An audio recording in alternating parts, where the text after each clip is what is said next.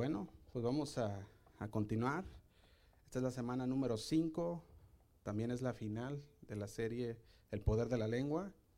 Y tomamos como base de esta serie el versículo de Proverbios 18-21 y le invito a que vaya conmigo a este versículo, Proverbios 18-21.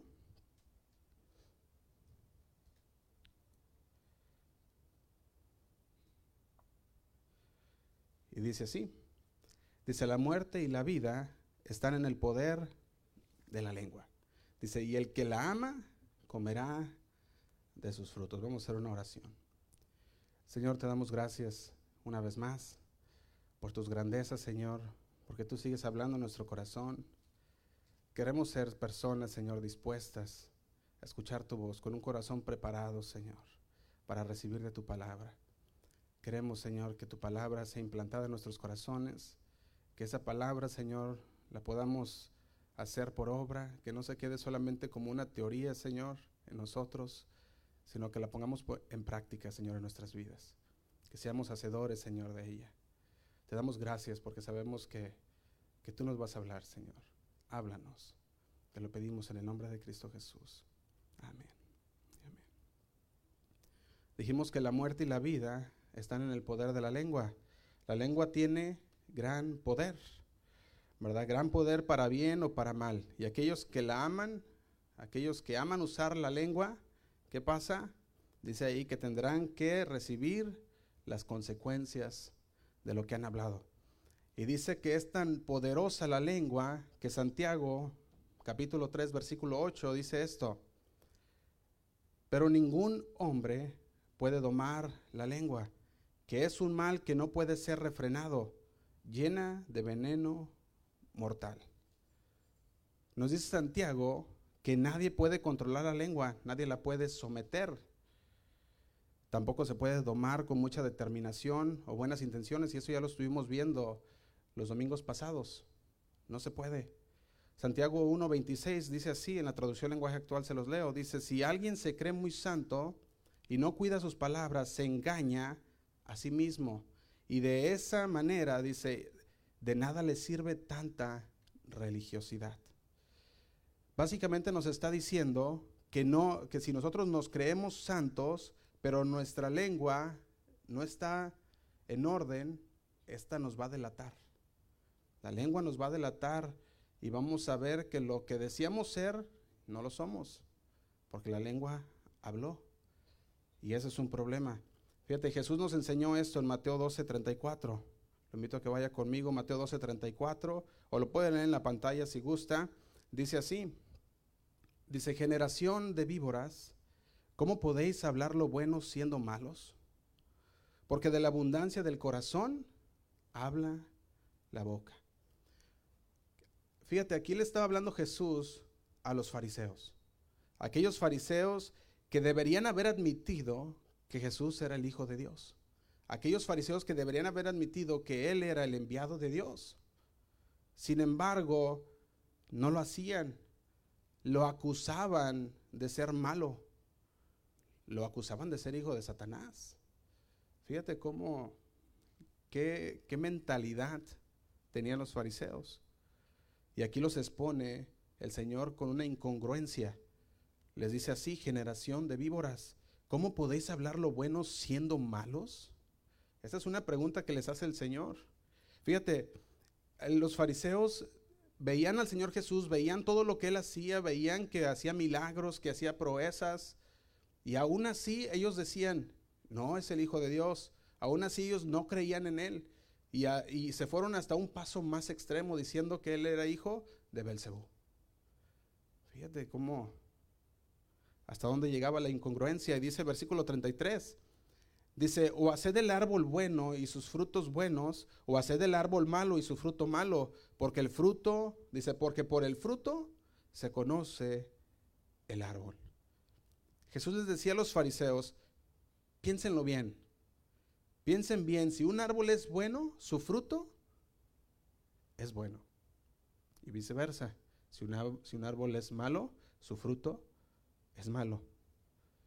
Fíjate, el fruto de nuestra, el, el fruto de ese árbol, de nuestro árbol, va a mostrar la calidad del árbol, va a mostrar lo que ese árbol es capaz de producir. El fruto es su ministerio y su ministerio había sido bueno. Podemos ver a Jesús que él sanaba, que él iba y él estaba hablando a la gente, iba sanándolos y iba ministrándolos. Había sanado a los enfermos, a los ciegos, a los sordos, a los cojos, a los mudos, había echado fuera demonios y resucitado muertos. Sus frutos eran buenos. La pregunta es, ¿podría un árbol corrompido haber producido un fruto tan bueno? No. Claro que no. Así que cuando las palabras que salen de nuestra boca no son palabras sanas ni buenas, estas son una indicación de que hay un problema en el corazón. Hay una indicación de que hay un problema en el árbol, porque el árbol no está dando frutos buenos. Santiago 3:6 dice así, y la lengua es un fuego, un mundo de maldad. La lengua está puesta entre nuestros miembros y contamina todo el cuerpo e inflama la rueda de la creación y ella misma es inflada por el infierno. Fíjate cómo nos lo dice. Santiago nos habla con un símil. Y nos está diciendo esto, haciendo esta comparación, diciendo la lengua es un fuego. Es un fuego, es un cerillo encendido y tirado en un bosque seco. Y ya, no, ya hemos visto lo que ha pasado en nuestra zona, lo hemos hablado anteriormente. Cuando estábamos llenos de humo, veíamos cómo un pequeño fuego podía, era capaz de incendiar todo un bosque. Gracias a Dios por la lluvia que ahora pudimos ver cielos azules, finalmente después de tantos, tantos días, de tanta, tanto humo. Y esto nos podía enseñar algo a nosotros también cuando estábamos hablando acerca de la lengua, todo eso nos mostraba ya literalmente afuera, viendo todo ese, todo ese peligro, todo eso que causa solamente un fuego pequeño o que inició pequeño. Entonces la lengua dice ahí que es como un pequeño cerillo encendido que cae en un bosque seco. Su potencial es tan alto, es tan malo y no se puede conocer hasta que termina y ves toda la destrucción, todo lo que hizo. Y así se refiere a la lengua. Se le refiere como a un mundo de iniquidad y de maldad. Fíjate, dice la palabra mundo que vemos aquí, se emplea para expresar una inmensidad. Está hablando de que, de que hay un mundo de problemas que se pueden desatar con tan solo una palabra que digas mal. Un mundo de problemas. Con esto queremos decir que hay una gran cantidad. El mundo, dice ahí, un mundo de problemas. Y el problema está en que nos engañamos a nosotros mismos también. Nos empezamos a engañar. Juntamos todos los pensamientos que hemos visto en las pasadas cuatro semanas y si los juntamos tenemos una tarea imposible, tenemos un problema de que nos engañamos a nosotros mismos y tenemos la habilidad de quemar nuestras vidas hasta el cimiento si no utilizamos bien las palabras de nuestra boca. Eso es lo que nos está diciendo si juntamos todos los pensamientos de las pasadas cuatro semanas y las ponemos juntas. Así que a lo mejor tú dices, bueno, si el problema es tan grande y dice ahí que no lo podemos solucionar, pues entonces, ¿por qué perdemos el tiempo hablando de esto? Pero recordemos que lo que es imposible para nosotros es posible para quién? Para Dios. Así que si tenemos un problema tan grande como la lengua, yo pienso que es necesario que tomemos tiempo y hablar de eso, para que podamos entonces conocerla. Lucas 18, 27 dice así, yo se los leo si gustan, dice Jesús hablando, les dice, lo que es imposible para los hombres es posible para Dios. El Señor está diciendo el día de hoy, tú no puedes, tú no vas a poder, pero yo sí puedo. Solamente te tienes que someter a mi voluntad, te tienes que someter y yo soy el que hago el cambio. En cada una de las semanas pasadas quisiera repasar un poquito o hablar nomás unas palabras acerca de estas semanas. porque hemos construido un entendimiento más amplio del poder de la lengua y cómo Dios quiere controlar nuestra lengua. En la semana número uno solo fue una introducción, ya lo estuvimos viendo, hablamos de los problemas universales que tenemos con nuestra lengua, eso es lo que estuvimos hablando. Y también vimos que es solo por el Evangelio que un verdadero cambio puede llevarse a cabo en nuestras vidas. Esto fue la semana número uno de la introducción. Y en la semana dos y tres nos enfocamos en las palabras de muerte. Estas son las palabras que nos meten en problemas cuando las hablamos. Hablamos en la semana, en esa misma semana, de dónde, de, cuál es la fuente de esas palabras. Y dijimos que la fuente era el yo, era la carne, era que no hemos, que no hemos dejado el yo y tomado nuestra cruz diaria. Eso ya lo estuvimos viendo. También hablamos de la seriedad, de las mentiras, del chisme, de la calumnia y cómo Dios ve aquellas cosas también. Y la semana 4 y 5 dedicamos un tiempo estudiando las palabras de vida. Recuerdan la semana pasada estuvimos hablando acerca de la palabra de vidas, de las palabras de vida, estas son las palabras que dan vida, palabras que tú y yo tenemos que decir y, vimos también que tenemos que aprender cuándo decirlas y decirlas sazonadas con sal. Tenemos que saber decir la verdad, pero también tenemos que saber cómo decir la verdad. No podemos nada más ir y bajo la bandera de la verdad ir ofendiendo a todas las personas, sino que tenemos que tener cuidado de la manera en que hablamos la verdad, porque no significa que hablemos la verdad y que sin importarnos los resultados o las consecuencias del haberlo hecho. Y dijimos que está bien muchas veces guardarse también cosas, porque la palabra dice que todo lo que salga de nuestra boca sea para edificación. Y está bien. Vimos también, ¿verdad? Que eh, siempre es buen tiempo para animarnos. Vimos cómo un texto puede, pudo animar, en este caso les hablé de, del de lo que me había pasado esta semana, la semana pasada, y cómo ese texto llegó en un momento oportuno y fue un texto de ánimo, y es algo que nosotros podemos utilizar como palabras de vida. Cuando nosotros hablamos una palabra de vida a la otra persona, y cuando un texto llega de la nada a una persona que Dios ha puesto en tu corazón, y se lo mandas o le hablas y le das una palabra, es una palabra de ánimo, que nos va a levantar y nos va a ayudar a continuar. También vimos que es necesario decir la verdad y, vimos que lo tenemos que saber cómo decirla y cuándo decirla. Y el día de hoy vamos a terminar esta serie enfocándonos en la necesidad de las palabras, pero vamos a tomar otro ángulo diferente. Ahora vamos a tomar el ángulo de la oración y la proclamación. Fíjate, cuando veíamos las otras semanas pasadas, hablamos de lo práctico, hablamos de cómo debemos, ah, cómo debemos hablar unos a otros, cómo es la manera, cuáles son esas palabras de muerte, la semana pasada cuál es la palabra de vida, pero hoy quiero enfocarme en cómo hablamos con Dios. Hablaremos de la conversación con Dios y acerca de Dios y de parte de Dios. Así que le pido que se prepare para poder pensar en lo siguiente que le voy a decir. El, verdadero cambio surge en nosotros cuando comenzamos y terminamos hablando con Dios. Ahí es cuando surge el verdadero cambio. Cuando empezamos con una oración y terminamos con una oración. Ahí es cuando vamos a ver el cambio. Y se los voy a decir de esta manera también. Nuestras palabras a Dios es el campo de entrenamiento para poder hablar bien con los demás. Cuando hablamos con Dios, este nos va a ayudar a poder hablar bien, a poder hablar las verdades con los demás. Entre más nos acerquemos a Dios en una relación, aprendemos a someternos a Él. Mientras aprendemos a leer la Biblia, el enfoque está en Dios. Y Dios vive a través de ti. Y Dios habla a través de ti.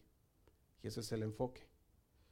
Cuando nosotros lo vemos de esta manera, va a cambiar toda nuestra manera de pensar y de hablar.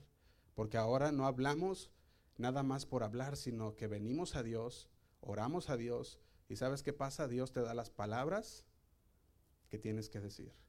Ya no respondes por instinto, sino que vas con Dios, se lo llevas a Dios y el Señor te da las palabras necesarias para que puedas hablarlo. Y eso vamos a ver también. Entonces, cuando Él vive a través de ti, cuando Él vive a través de tu matrimonio, tu matrimonio es más fuerte.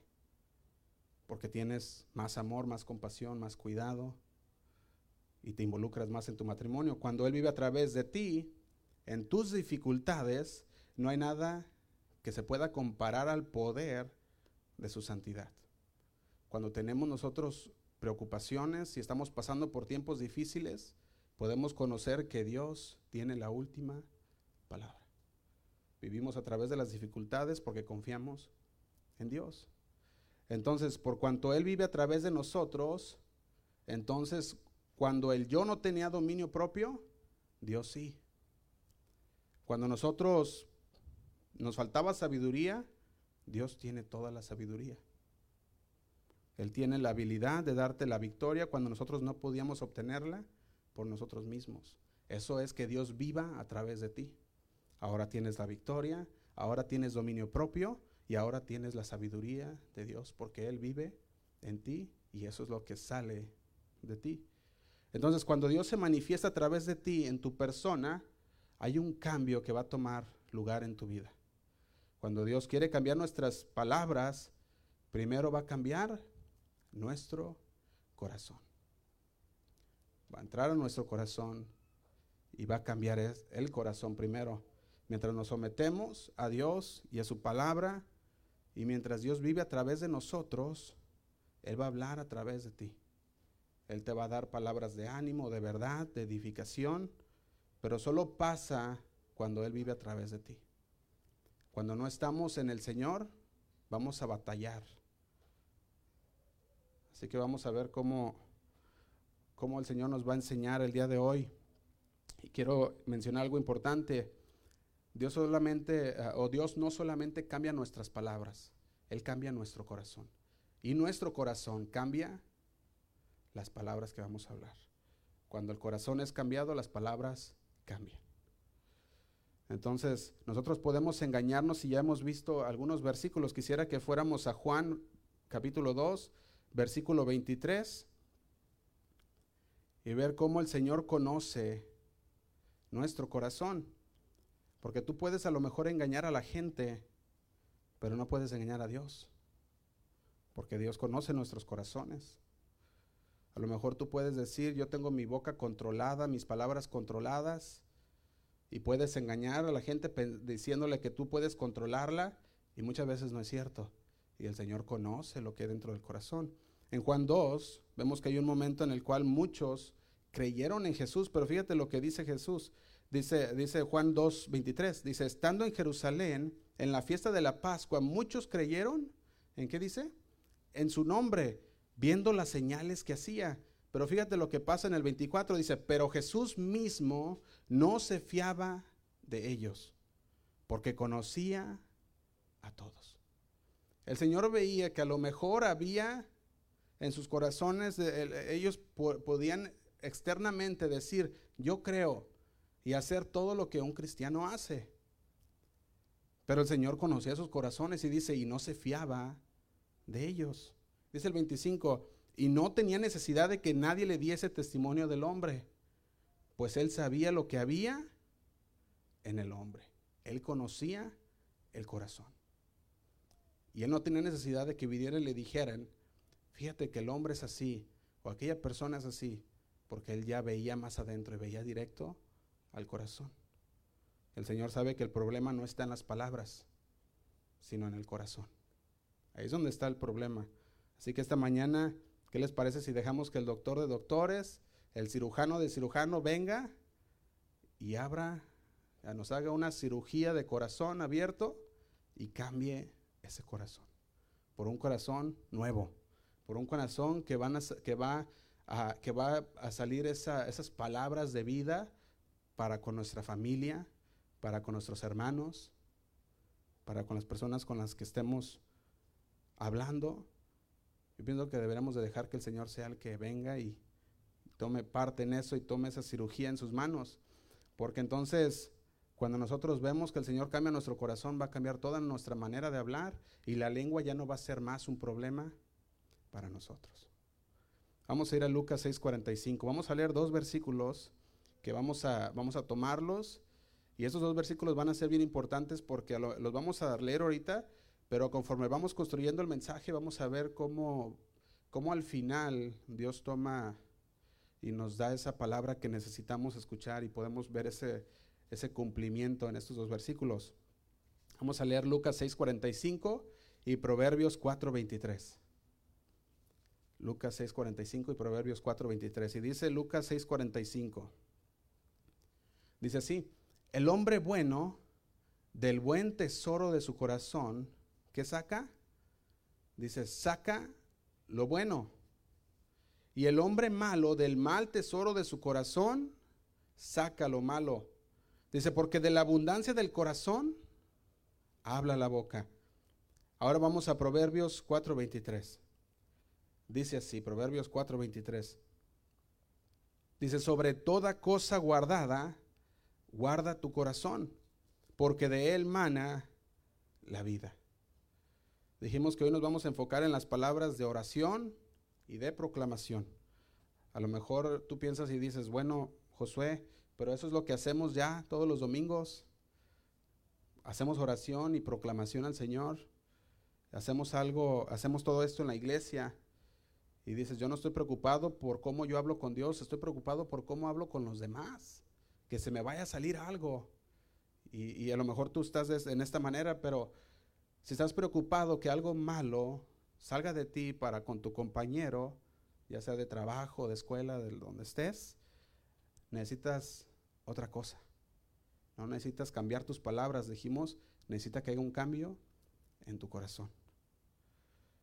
No quieres saber, dices a lo mejor, ya, o sea, las palabras espirituales las conocemos y sabemos que debemos de orar que debemos proclamar su nombre, pero también déjame decirte algo, porque entiendo que digan muchos, ¿verdad? No, es que yo ya sé orar y ya sé, ya tengo esa proclamación al Señor. Y decimos, es que esa es la manera en que pues todos los domingos lo hacemos. Pero esa debe de ser la forma no solamente de los domingos, sino la forma diaria de comunicarse. Así que de la manera que hablas los domingos en la iglesia, esa manera tiene que ser la misma diario. Tiene que ser esa misma forma de hablar. Así que si las palabras que decimos y cantamos al Señor pudieran estar enfatizadas los domingos, pero son habladas y ejercitadas toda la semana, toda la semana. Pues, las enfatizamos el domingo como iglesia, como congregación, pero toda la semana estamos ejercitándolas. Tenemos que alabar y adorar a Dios a través de nuestra vida diaria. A lo mejor, como decíamos los domingos, lo hacemos congregacional, pero debes ejercitar esa palabra cada día, tu oración al Señor cada día. La oración congregacional es buena, pero la personal también. La personal es contigo y con Dios. Y esa se hace también en tu casa, en tu auto. Y, muchos todavía tienen una idea, ¿verdad? Que, que la oración solamente en la iglesia. Y no, el Señor nos escucha donde quiera que estemos. Entonces, mientras nos reunimos y alabamos al Señor, nos edificamos, nos animamos y aprendemos juntos, pero cuando salimos y seguimos adorando y alabando al Señor y evangelizamos y discipulamos, vivimos la palabra, aquello que hemos aprendido. Y vamos a ir a 2 de Corintios 4, 7 y vamos a ver cómo Pablo lo ponía de esta manera. 2 de Corintios 4, 7. Pablo lo ponía de esta manera, viviendo una vida por la fe. Dice así, versículo 7. Dice, pero tenemos este tesoro en vasos de barro, para que la excelencia del poder sea de quién? De Dios y no de nosotros, que estamos atribulados en todo, mas no angustiados. Fíjate, estamos atribulados, pudiera ser, algunos están atribulados, pudiera ser que, que otros están en apuros, pero dice aquí en el 8, estamos atribulados en todo, mas no estamos angustiados.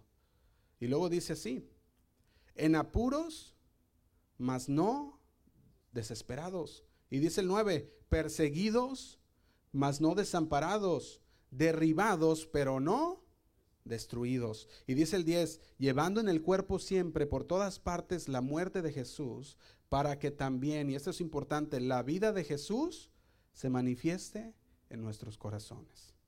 Dice el 11, porque nosotros que vivimos siempre estamos entregados a muerte por causa de Jesús. Y luego viene otra parte también, para que también la vida de Jesús se manifieste en nuestra carne mortal.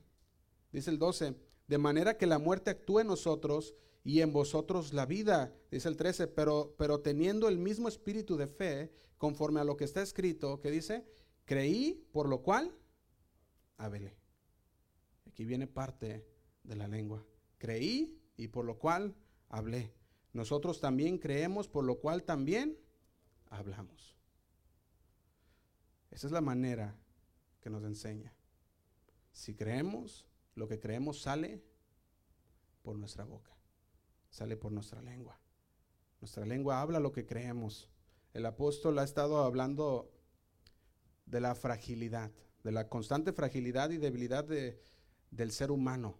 Lo dice como un vaso, lo dice de, ah, de la manera en el versículo 7, un vaso de barro, un vaso frágil que le ha sido confiado el Evangelio. Somos vasos frágiles. Entonces, ¿cuál es nuestra actitud para todo esto? ¿Estamos derrotados, desalentados y desmayados? La respuesta es no. No. La fe nos va a capacitar para seguir predicando la palabra e ir más allá. Aún en los padecimientos de la vida se abren la palabra de Dios, la gloria de Dios aún en las dificultades, podemos ver la gloria de Dios obrar en nuestras vidas. Fíjate, dice, creí por lo cual hablé. También el Salmo 116, 10, el samista también decía lo mismo. Salmo 116, 10, lo puede ver en la pantalla si gusta.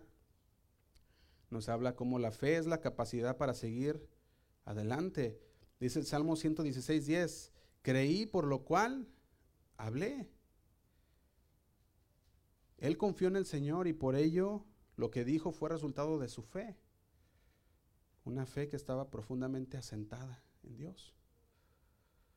Pablo está hablándonos que es el mismo caso del salmista. Tenía el mismo espíritu de Dios del salmista que estaba escribiendo este salmo y pronunciaba las mismas palabras. Nosotros también creemos, por lo cual hablamos. Entonces las aflicciones y las persecuciones de la vida de Pablo no habían cerrado su boca. Muchas veces pensamos que por pasar por dificultades y situaciones difíciles, que como veíamos en los versículos anteriores, que estábamos ah, derribados y por estar derribados pensamos, ya se acabó todo. Y el Señor nos dice, estás derribado, pero no estás destruido. No estás destruido. Nos está hablando, no debes de cerrar tu boca para seguir proclamando y orando al Señor aún en medio de eso. Siempre que hay una verdadera fe, tiene que haber una expresión de esa. Creímos y hablamos. Y es bien interesante cómo vamos a ir formulando el mensaje, porque vamos a empezar a ver cómo lo que creemos es lo que hablamos. Y cómo podemos entonces ah, controlar nuestra lengua de parte por parte del Espíritu Santo. Cuando nosotros somos negligentes en nuestra comunicación con Dios, lo hablo por mi cuenta, yo sé que ninguno le pasa esto, pero cuando somos negligentes en nuestra comunicación con Dios, le voy a decir qué pasa, somos cortantes, somos fáciles de irritar, reaccionamos en lugar de responder apropiadamente. Y cuando se nos habla, queremos responder por instinto, queremos responder reaccionando en lugar de ir con el Señor y decir, Señor, ¿qué es lo que quieres que yo diga? Fíjate, mientras no estamos en la presencia de Dios, estaremos, o, puedo, decirlo de esta manera, estaremos convencidos que estamos bien todo el tiempo. Si no estamos en la presencia de Dios, vamos a pensar por nosotros mismos que estamos bien. Vamos a decir, no, es que yo estoy bien. Hasta que la palabra de Dios nos confronta y nos dice, no, no estabas bien, estabas mal. Nos engañamos a nosotros mismos pensando que tenemos todo bajo control.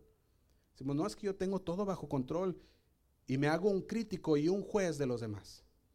Eso es lo que pasa. De todos los que están alrededor míos. Y cuando estoy hablando con el Señor en oración y cuando estoy adorando al Señor, y lo que Él ha hecho, lo adoro por lo que Él es y lo que Él hace, entonces estoy proclamando su verdad. Estoy proclamando y Dios vive a través de mí y en el proceso el Señor cambia este corazón. Y mientras el Señor cambia este corazón, para que no sea un corazón que ofenda a todos alrededor mío, el Señor cambia ese corazón y ahora vamos a ver las perspectivas de Dios en nuestras vidas, de la forma en que debemos hablar.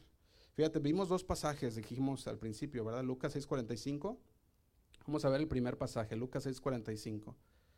Pero antes de leer Lucas 6:45,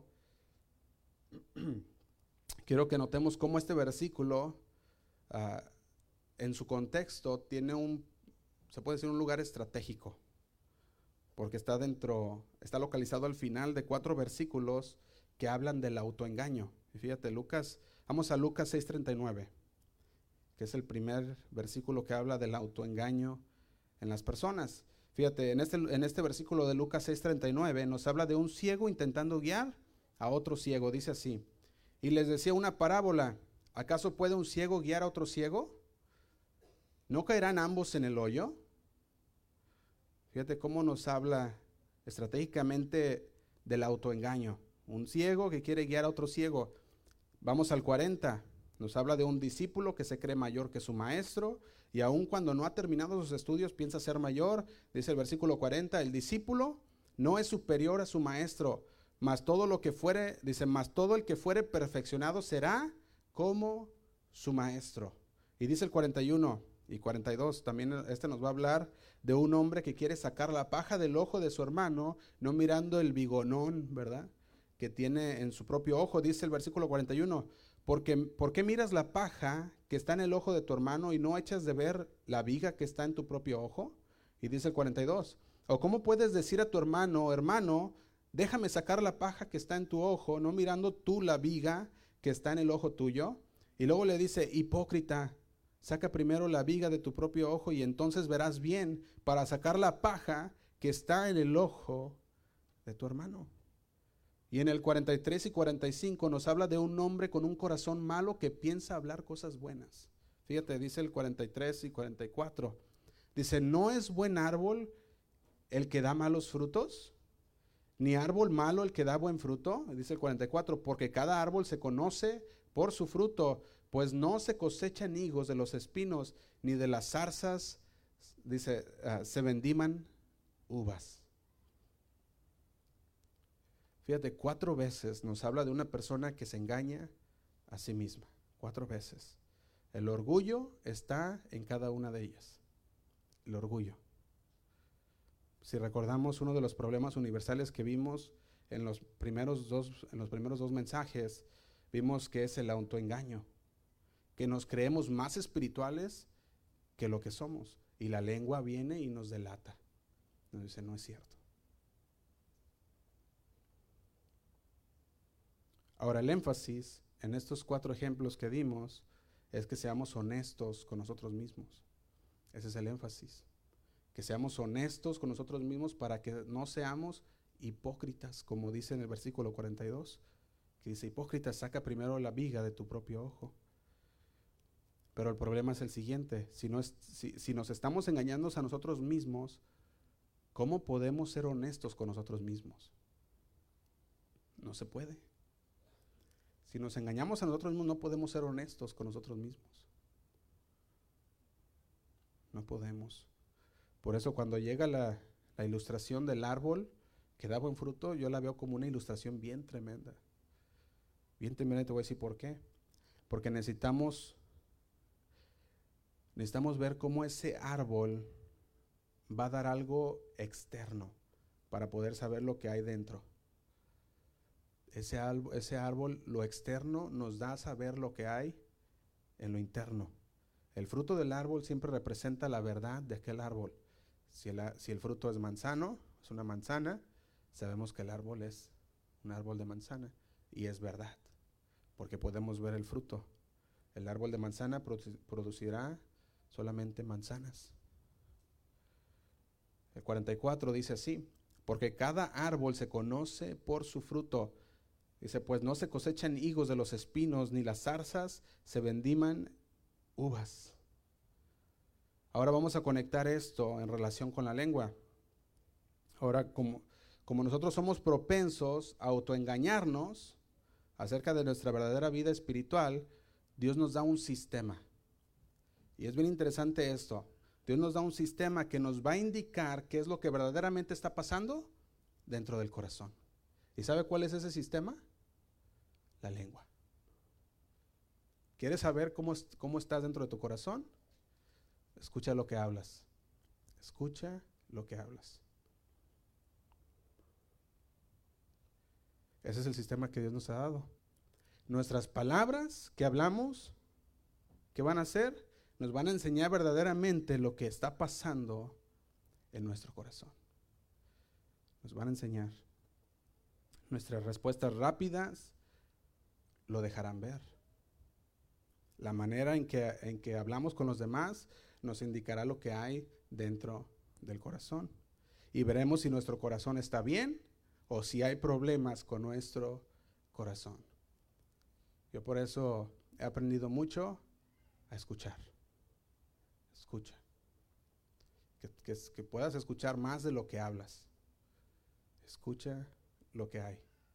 Nuestra respuesta rápida va a dejar ver lo que hay dentro del corazón. Así que las palabras son el sistema indicador de lo que está pasando dentro de nuestro corazón.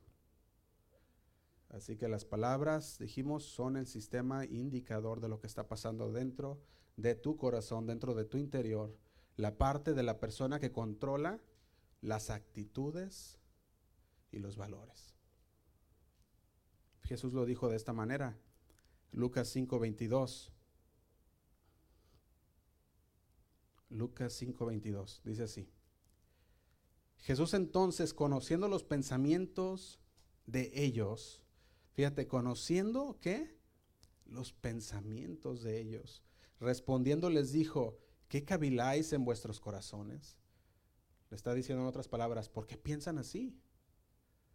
¿Por qué piensan así? Él conocía lo que estaban pensando y el Señor les dice, ¿por qué piensan así? Fíjate, ese hombre interior que tenemos en nuestro interior, ese hombre eh, eh, de nuestra mente, de, aquello que maneja nuestras emociones, nuestra conducta, nuestras actitudes, nuestros valores, ese hombre también produce duda. Vamos a leerlo Lucas 24, 38. Lucas 24, 38 dice así.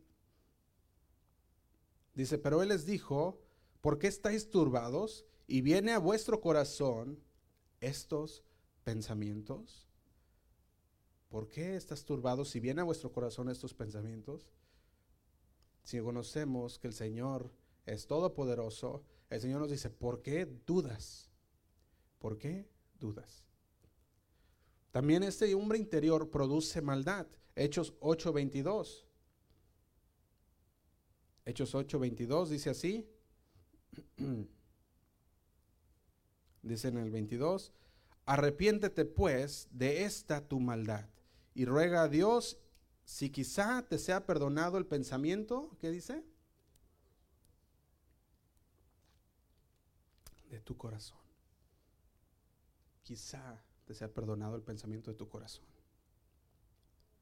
Pero un corazón bueno produce fruto bueno. Lucas 8:8 dice así, y otra parte cayó en buena tierra y nació y llevó fruto y fruto al ciento por uno. Nos habla, esta, este corazón bueno dio fruto al ciento por uno. Hablando estas cosas, decía a gran voz, el que tiene oídos para oír, oiga. Lucas 6:45. Ahora sí llegamos a Lucas 6:45. Dice así. Dice, el hombre bueno del buen tesoro de su corazón saca lo bueno. Y el hombre malo del mal tesoro de su corazón saca lo malo. Y ahora sí podemos conectar porque de la abundancia del corazón habla la boca. Entonces, si, si de la abundancia del corazón habla la boca, ¿qué debemos de hacer? Y aquí es donde viene Proverbios 4:23. ¿Qué es lo que debemos de hacer? Dice Proverbios 4:23, sobre toda cosa guardada, guarda tu corazón, porque de él mana la vida. Ahora pongamos este versículo en su contexto. Versículo 20, Proverbios 4:20 dice así, Hijo mío, está atento a mis palabras, inclina tu oído a mis razones. Le está diciendo, escúchame, hijo, escúchame, dice el 21, no se aparte de tus ojos, dice, no se aparten de tus ojos, guárdalas en medio de tu corazón. Le está diciendo, grábate bien las enseñanzas. Grábatelas bien y no te apartes de ellas, dice el 22, porque son vida a los que la hallan y medicina a todo su cuerpo. Está diciendo, estas palabras son remedio, son remedio para una vida mejor. Eso es lo que está hablando aquí. Dice el 23, sobre toda cosa guardada, guarda tu corazón, porque de él mana la vida. Y dice el 24, aparta de ti la perversidad de la boca y aleja de ti la iniquidad de los labios. Le dice, no te rebajes a decir las cosas que los demás dicen que las personas malas dicen. No te rebajes diciendo palabras malas y palabras indecentes. Dice el 25, tus ojos miren lo recto y diríjanse a tu, y dice, y diríjanse tus párpados hacia lo que tienes delante. Y dice el 26, examina la senda de tus pies y todos los caminos, y todos tus caminos sean rectos. Dice el 27, no te desvías a la derecha ni a la izquierda, aparta tu pie del mal. Fíjate, Salomón nos está ayudando a entender que el corazón es la mente, donde se encuentran los afectos, la conciencia moral, donde se encuentra la conciencia de la persona, y nos dice que el corazón debe de ser resguardado, porque la fuente de la vida mana de él. Lo que hablamos. Así que si nosotros contaminamos la fuente o infectamos esa fuente, entonces infectamos todo nuestro cuerpo. Porque esa es la fuente de donde emana la vida. Y si le hemos puesto a esa fuente veneno, si le hemos puesto a esa fuente contaminación, entonces la agua que emana de esa fuente va a ser agua contaminada. Dice, debes, cuidar tu corazón de la contaminación. Salmos 12.2 nos muestra cómo se mira un corazón contaminado. Salmos 12.2 dice así, habla mentira cada uno con su prójimo. Fíjate, un corazón contaminado habla mentira con su prójimo. Hablan con labios lisonjeros y con doblez de corazón. así habla un corazón contaminado. Fíjate, un corazón contaminado también está endurecido, dice Proverbios 28, 14. Dice así, bienaventurado el hombre que siempre teme a Dios. ¿Cómo dice? Bienaventurado el hombre que siempre teme a Dios. Dice, mas el que endurece su corazón caerá en el mal. Un corazón contaminado también es un corazón orgulloso, un corazón altivo. Proverbios 21, 4 dice así, Proverbios 21:4 dice, altivez de ojos y orgullo de corazón y pensamiento de impíos son pecado. Ese es un corazón contaminado. También ese corazón contaminado es un corazón incrédulo. Hebreos 3:12. Hebreos 3:12. Dice así, mirad hermanos que no haya ninguno de vosotros corazón malo de incredulidad, para apartarse, ¿qué dice? Del Dios vivo. Que no haya un corazón contaminado, malo, de incredulidad, para que nos apartemos del Dios vivo. Así que un corazón contaminado es un corazón incrédulo que se aparta. También es un corazón frío. Mateo 24, 12 dice así. Mateo 24, 12 dice, y por haberse multiplicado la maldad, el amor de muchos se enfriará. Un corazón contaminado es un corazón que por la maldad que hay en su vida ha perdido el amor, se ha enfriado. También un corazón contaminado es un corazón sucio. Salmo 51, 10, el salmista decía, crea en mí, oh Dios. Salmo 51, 10 Crea en mí, oh Dios, un corazón limpio y renueva un espíritu recto dentro de mí. Ahora viene una pregunta. ¿Por qué hablamos del corazón en un mensaje que tiene que ser acerca de la lengua? ¿Por qué? Porque es la fuente, porque de la abundancia del corazón habla la boca. Entonces, ¿por qué hablamos del corazón en un mensaje que trata de cómo hablar con Dios? ¿Por qué hablamos del corazón en un mensaje que trata de cómo hablar con Dios? Te voy a decir algo, porque Dios no solo escucha las palabras, sino que Dios ve el corazón. Dios ve nuestro corazón. Él conoce nuestro corazón. Aún antes de que las hablemos, Él ya las sabe. Qué tremendo, ¿no? Que Él ya sabe todo esto, ¿verdad? Fíjate, la pregunta, cuando el Señor quiere que, ah, cuando el Señor quiere que nosotros oremos a Él, muchas veces nos preguntamos, bueno, pues es que oro los domingos, oro pues en las mañanas, ¿verdad? Y luego nos preguntamos, bueno, Señor, pues para ti, ¿cuánto quieres que ore? ¿Cuánto quieres que ore? Y el Señor nos responde, en todo tiempo. Primera de Tesalonicenses 5:17 dice, orad sin cesar. Primera de Tesalonicenses 5:17, orad sin cesar. Orad sin cesar suena como mucho, ¿no? Es mucho. Y es bueno. Es lo que nos pide el Señor. Nos pide mucho. Ora, constante comunicación con el Señor. También suena como diario, ¿no cree? Tenemos que hacerlo diario, todo tiempo, y orad sin cesar. Hebreos 13:15 dice así, así que ofrezcamos siempre a Dios por medio de Él sacrificio de alabanza.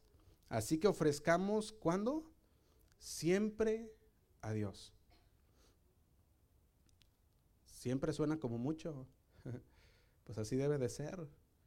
Debe de ser siempre, cada momento, debemos de ofrecer a Dios, que dice, por medio de él sacrificio de alabanza, es decir, frutos de labios que confiesan su nombre. No está diciendo, cuando tú quieras, alabas al Señor, o los domingos, o los jueves. No está diciendo, ahí cuando te sientas bien, pues haces una alabanza al Señor. O cuando todo te vaya bien, haces una alabanza al Señor. O cuando no estás diciendo nada de eso, está diciendo siempre. Salmo 71, 15, vamos a leerlo también.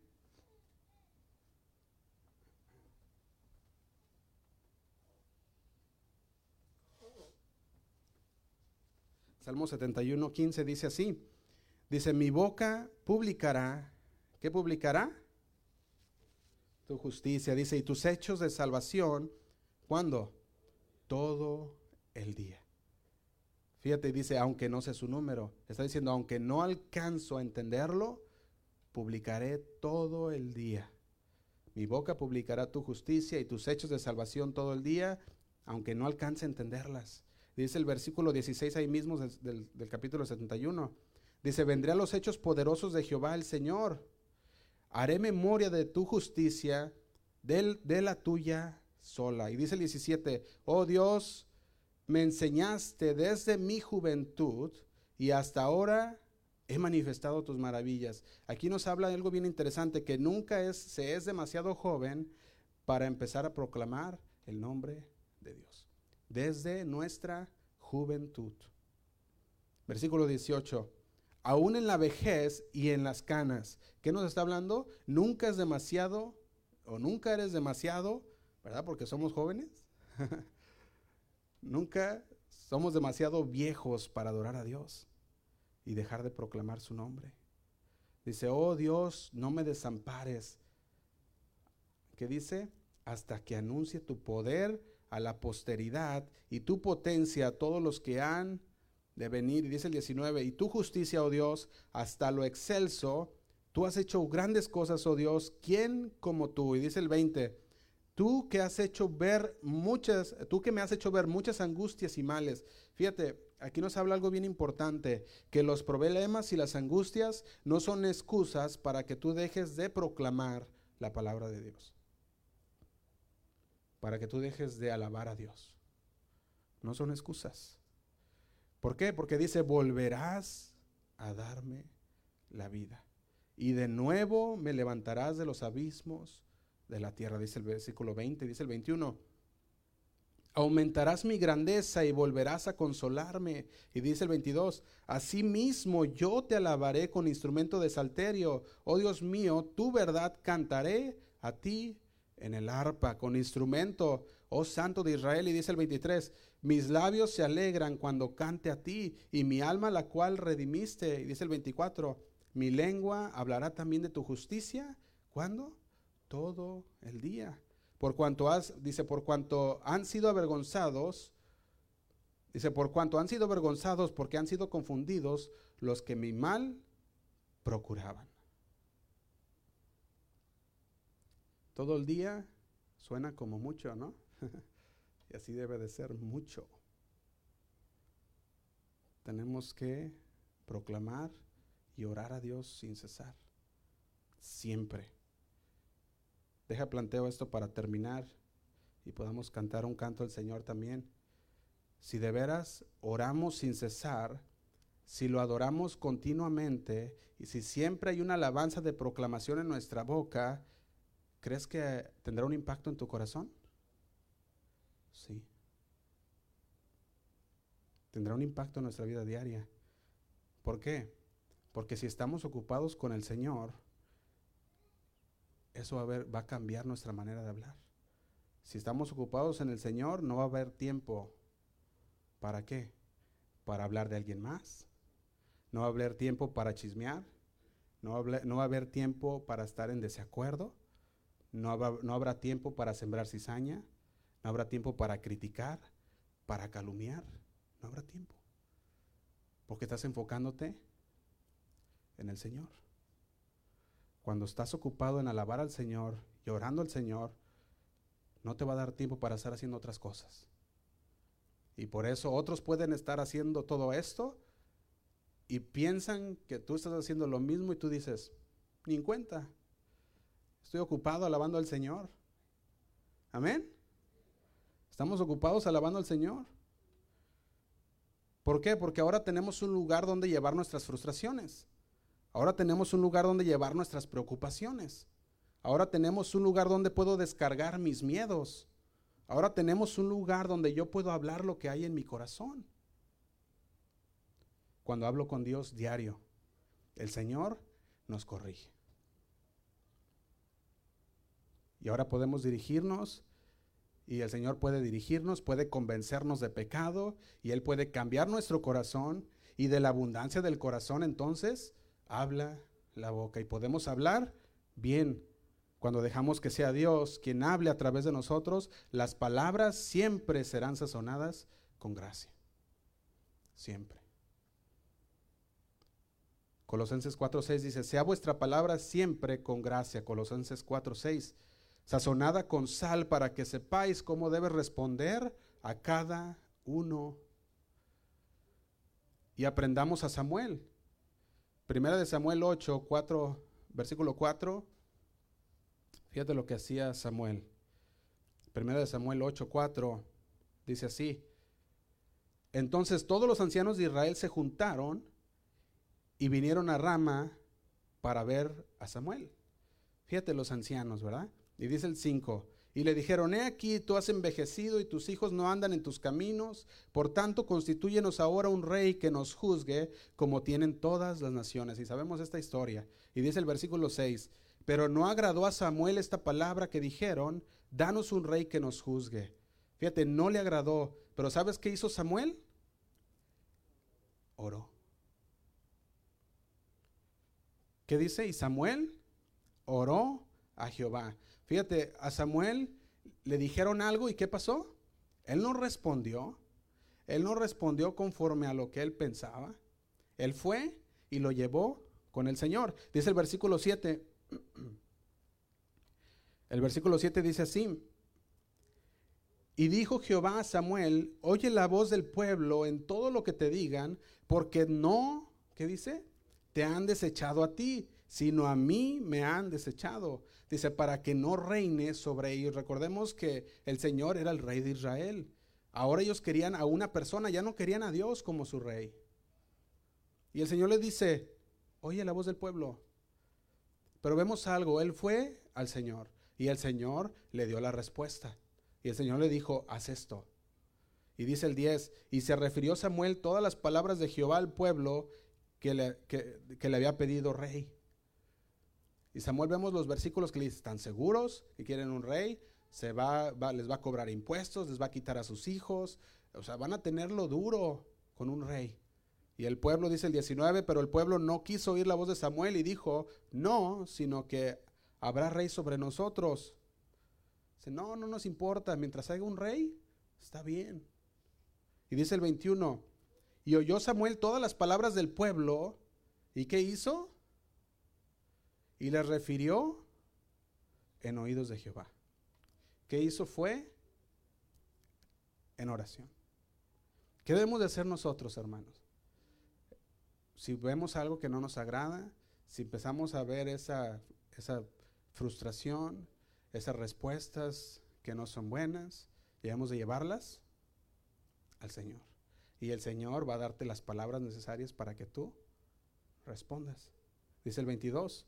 Y Jehová dijo a Samuel, oye su voz y pon rey sobre ellos. Entonces, dice el 22, dijo Samuel a los varones de Israel, idos cada uno a vuestra ciudad. Porque el Señor iba, ahora iban a ponerles un rey. Sabemos que el Señor no era su plan, pero eso es lo que querían. Samuel era una persona que iba y llevaba todo delante de Dios. Y el Señor le decía qué es lo que tenía que responder. No reaccionaba, no respondía conforme a sus emociones, sino que traía todas las palabras a Dios. Y el pueblo hablaba y él oraba. Dios le decía qué decir y Samuel hablaba. Si Dios le decía qué decir, Samuel hablaba. El pueblo hablaba y él oraba. Y Dios le decía qué decir y Samuel hablaba. Aprendamos de Samuel. Hasta que no aprendamos a hablar con Dios, no vamos a poder aprender a hablar bien con los demás. Eso, debe de sentarse bien en nuestros, nuestros corazones. La pregunta para terminar es esta. ¿Estás listo para que la manera de hablar de los domingos sea tu forma de hablar todos los días? ¿Lo estás llevando a cabo? Si no, pon eso en el corazón y que sea el Señor el que el que trate contigo y puedas entender que nuestra forma de hablar los domingos debe de ser nuestra forma de hablar todos los días. Amén. Y con esto vamos a terminar, hermanos. Vamos a hacer una oración. Invito que incline su rostro.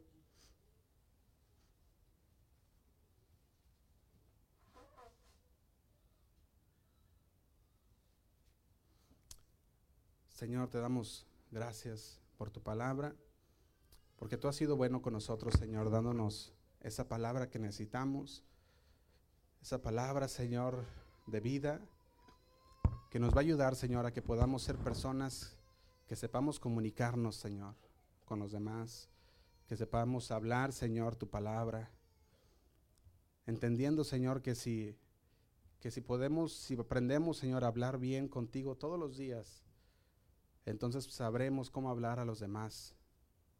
Cada vez que cada vez que se nos pregunte, que se nos hable, que se nos acuse, Señor, podemos venir y traerlo delante de ti y tú nos darás las palabras necesarias, Señor. Te damos gracias, Señor, porque en estas semanas hemos aprendido que la lengua es un miembro, Señor, que puede causar tantos problemas.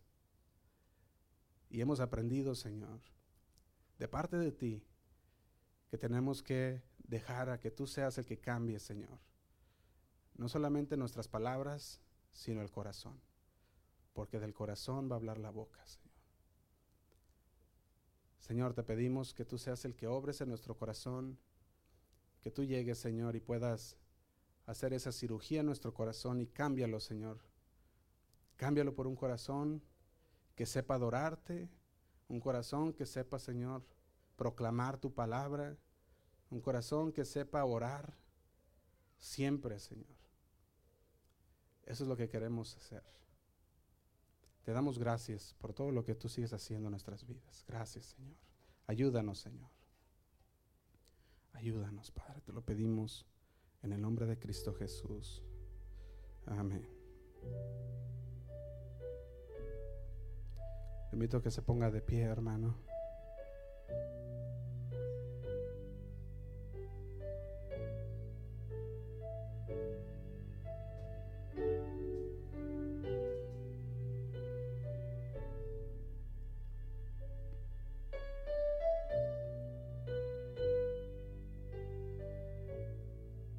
Vamos a decir a Él, el que habita al abrigo del Altísimo, morará bajo la sombra del Dios omnipotente. El que habita, el que habita al abrigo del Altísimo, morará bajo la sombra del Dios omnipotente. Y esperanza, esperanza mía. Tú eres mi castillo. Esperanza, esperanza mía mi Dios en quien confío. El que habita, el que habita al abrigo del Altísimo, morará bajo la sombra del Dios omnipotente. Lo dice tu palabra, Señor, el que habita al abrigo del Altísimo. Morará, morará bajo la sombra del Dios omnipotente. Y esperanza, esperanza mía. Tú eres mi castillo y esperanza, esperanza mía. Mi Dios, mi Dios en quien confío.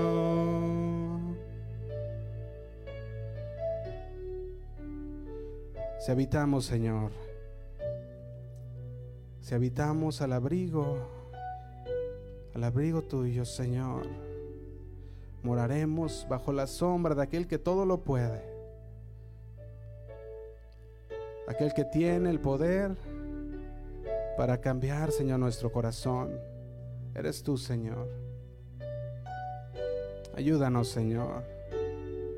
Tú eres nuestra esperanza, nuestro castillo. Vamos a decir, esperanza mía Tú eres mi castillo. Esperanza mía. Mi Dios en quien confío. Vamos a decir mi Dios. Mi Dios en quien confío. Una vez más, mi Dios mi Dios en quien confío.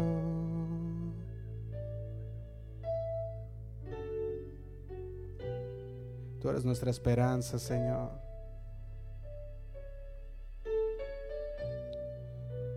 Sabemos que si estamos en oración constantemente, Señor, no tendremos que preocuparnos de lo que hablamos. Porque nuestro corazón, Señor, ha sido cambiado por uno nuevo, Señor.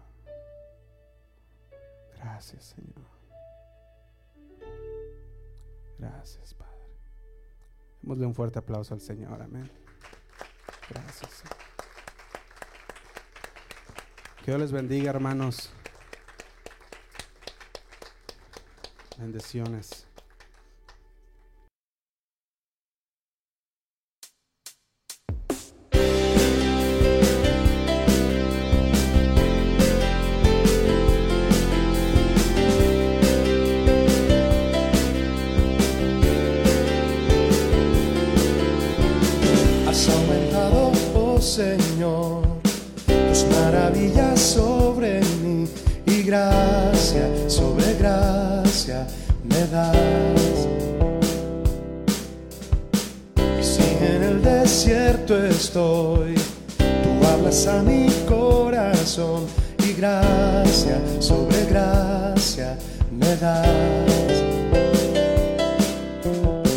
Has aumentado, oh Señor, tus maravillas sobre mí y gracia sobre gracia me das. Si en el desierto estoy, tú hablas a mi corazón y gracia sobre gracia me das. Tus bondades no las puedo contar.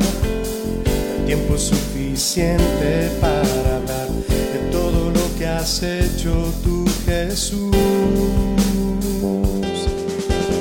Grandes son tus obras, tus proezas y milagros son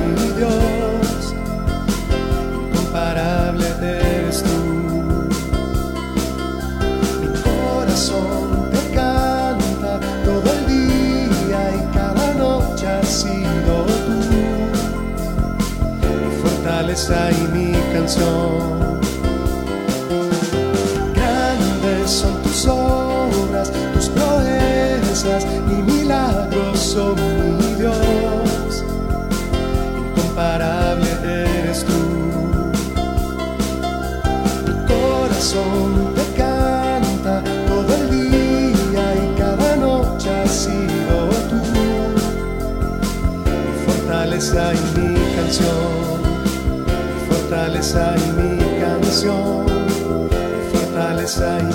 就